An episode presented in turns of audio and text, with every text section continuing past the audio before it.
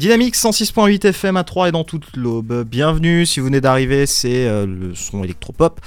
Et on a aujourd'hui une artiste avec nous qui a accepté et qui nous fait l'honneur de d'accepter une interview avec nous. Je vais la laisser se présenter rapidement. Bonjour. Bonjour. Euh, donc je me présente. Oui, Je oui. m'appelle euh, Leïla, Leïla Huissou et moi je fais de la chanson française. J'ai un projet de, de chanson française et puis on arrive doucement sur la sortie du deuxième album Auguste et puis voilà, on va partir en trio jazz là-dessus et euh, on chante des chansons. C'est surtout ça. hein. je je l'ai entre les mains justement, Auguste. Euh, vous le définiriez comment euh, cet album? Alors Auguste c'est le c'est le clown avec le nez rouge, c'est le, le compagnon du clown blanc et, et cet album bah, c'est c'est sa petite vie et euh, donc forcément c'est c'est gros cassage de gueule parce que c'est un peu tout le principe du clown. Euh, je suis assez fascinée par ça, le, le fait qu'on puisse faire de, de- du ridicule un métier. Du ridicule un métier. Oui, c'est vrai. Non, mais c'est vrai que j'y avais jamais pensé, mais c'est vrai que clown, c'est faire du ridicule un métier. C'est ça. Euh, Je, Qu'est-ce que vous faites professionnellement? Oh, je me fais moquer tous les soirs.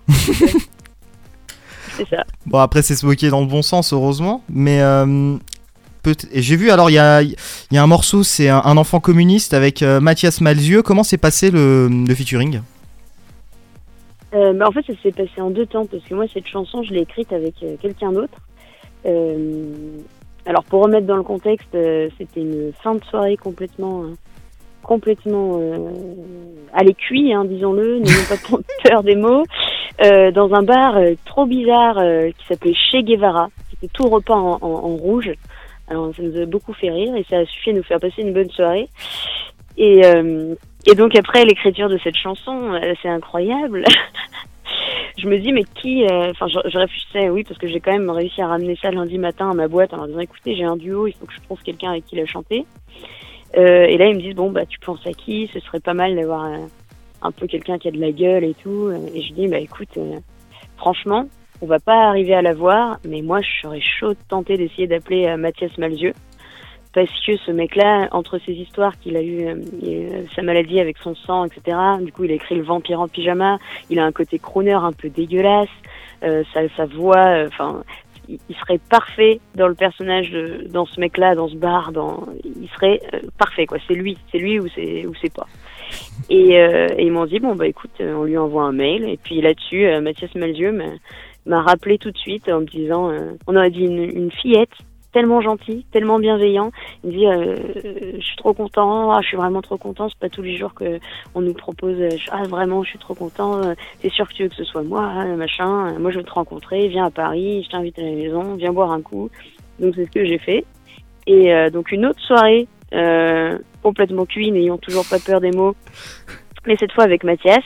Et au final, on s'est retrouvé au studio complètement sobre pour enregistrer cette chanson.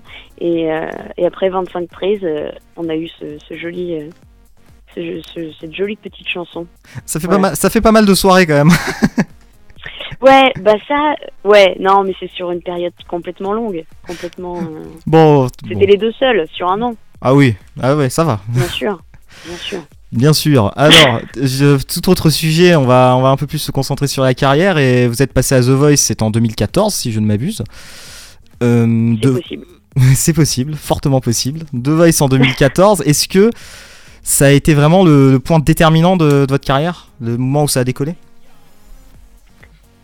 Euh, alors je pense que j'en ai plusieurs des points déterminants, mais oui, ça a clairement. euh, disons que je peux pas cracher dessus. Parce que moi, j'avais pas du tout prévu de faire de la musique. bah, Ça offre une visibilité certaine, quoi. Ce truc. Ah ouais, et puis, puis vraiment, moi, j'aurais jamais fait ça parce que euh, parce que là, j'étais, je venais de passer mon bac, euh, je me cherchais quoi. C'était un peu l'année, euh, l'année je suis serveuse, je vais visiter un peu une ville, je découvre quoi. Je- J'essaye de grandir doucement. Ouais. Et je me suis retrouvée là-dedans et en fait c'est quand j'étais dedans, j'ai pas du tout compris, j'ai pas du tout réalisé.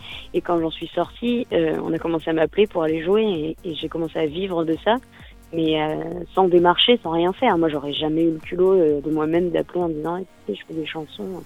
Donc j'ai juste, je me suis laissé porter et j'avoue que j'avoue qu'en ça, ça a été complètement déterminant. J'aurais, non, j'aurais pas fait de musique euh, sans ça. Voilà, honnêtement. Une idée de ce que vous auriez fait si vous aviez pas justement bah, marché dans la musique? Bah moi j'ai un rêve que j'ai gardé, mon ambition de vie. Je rêve de, tenir un, un un bistrot quoi. Euh, voilà, donc j'aime bien penser que j'aurais fait ça, mais je sais pas trop comment parce que j'en ai encore envie aujourd'hui et je le fais toujours pas. Donc euh, voilà, non, je sais pas. Sinon, les, les trucs de post-bac euh, en orientation, ils me disaient d'être comptable. C'est bien ça aussi, comptable. C'est sympa, oui. Voilà. C'est pas, c'est pas du tout les mêmes, les mêmes orientations professionnelles, mais c'est cool, ouais. Voilà, non, je sais pas, je sais pas. Et donc The Voice, une certaine visibilité. Est-ce que ça vous a aidé aussi peut-être justement pour trouver ensuite des dates, faire des concerts? Et est-ce qu'il y a des concerts justement qui vont arriver là bientôt? Euh, alors, The Voice, là c'est un peu passé parce qu'en plus j'ai, travaillé après pour faire un virage euh, un peu dans le milieu indépendant et faire, pas oublier, mais, euh, mais donner une autre, une autre image au projet parce que ce qui s'est passé c'est que les quelques années qui ont, enfin l'année qui a suivi The Voice c'était assez compliqué parce que je me retrouvais avec un public face à moi qui, s'attendait pas du tout à ça, quoi. le problème, c'est que de mettre Leila à The Voice sur les affiches, ça a créé une espèce de malentendu où euh, il y a des gens qui, quand ils voient The Voice sur une affiche, ils vont pas voir ce que c'est parce que ça, ça, leur coupe direct l'envie. Et du coup, bah, ils, viennent pas me voir et puis, puis du coup, ça Ah, j'aurais pensé plutôt l'effet inverse, justement, que ça donnerait Il y a aussi l'effet inverse, mais du coup, je me suis retrouvée avec des petites filles, des familles, mais vraiment des enfants. Et le problème, c'est que moi, ce que je fais, c'est quand même assez potache, c'est quand même assez. Euh, bah ça peut être assez vulgaire, ça peut être, euh, c'est plus adressé quand même à une, des adultes. Euh, et, euh, et du coup, bah voilà, je pense qu'il y a eu une espèce de quiproquo là-dessus. Après, les gens toujours, euh, toujours, toujours été gentils. Hein, y a pas, je, je me suis jamais fait péter la, la tronche en sortant de cancer, mais mais là, je, je on, on, a finalement réussi à faire oublier ça. Maintenant, les gens qui viennent, c'est souvent plus rattachés à The Voice ou alors ils savent même pas que j'ai fait ça. Et on a un vrai public chanson qui est, qui, qui est juste attaché aux paroles et au fait d'entendre des trucs, euh, euh, comment dire, qu'on a essayé d'écrire un peu avec intelligence, hein, qu'on a essayé.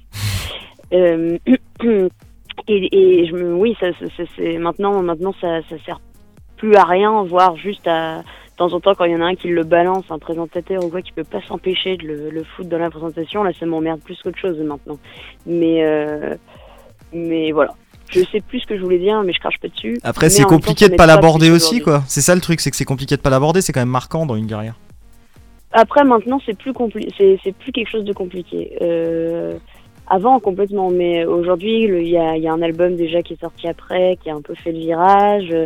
Il y a, euh, j'ai un peu tambouriné aux salles chansons, au festival chansons pour leur dire, écoutez-moi quand même, s'il vous plaît, ne me claquez pas la porte au nez juste parce que vous avez vu que j'ai fait The Voice. Et donc là, c'est des gens qui sont un peu plus à, le cacher qu'à en faire une, une richesse. Voilà, donc euh, maintenant c'est un peu plus un truc euh, tabou. en tout cas, tant mieux parce que ça a permis de vous découvrir et franchement, bon, c'est pas du tout hein, ce qu'on ce qu'on a vu sur The Voice, mais c'est vraiment quelque chose de très, de très travaillé, je trouve. Et, euh, c'est vraiment sympa à écouter, ouais, parce que j'ai écouté l'album. Bah, merci, ça fait plaisir. Peut-être une dernière chose pour donner envie aux gens justement de d'écouter ça en fait, de découvrir ça. Euh... Euh... Ah, c'est compliqué, hein Non, et, ouais, une chose qui peut donner envie, euh, j'ai l'impression que c'est un truc sur lequel on tombe sans faire exprès. Encore une fois, c'est le clown. Mais euh, après, plus, plus, moi, je, je, je, suis hyper surprise par le nombre de gens qui se reconnaissent là-dedans. Après, je, c'est du travail, mais c'est comment dire, c'est quand même quelque chose de très très. Euh, j'ai pris tout ce que j'avais sous la main, donc forcément, euh, je pense que j'ai pas une vie bien extraordinaire. Donc j'ai parlé dans cet album, je parle de mes je parle de ma famille, je parle de mes petits euh, sentiments et ressentiments, etc. Et je suis hyper surprise de l'écho que ça a chez les gens. Le nombre de gens qui me disent j'aurais voulu écrire ça, t'as dit ce que j'arrivais pas à exprimer. Donc je sais pas s'il y en a que ça tente de, tenter de se reconnaître en moi ou en Auguste, pourquoi pas. Ah, je suis pas sûre que je suis pas sûr qu'on fasse exprès. Voilà. Très bien, bah on va conclure là-dessus. Merci Leila Huissou de nous avoir accordé cette interview. Bah merci à vous.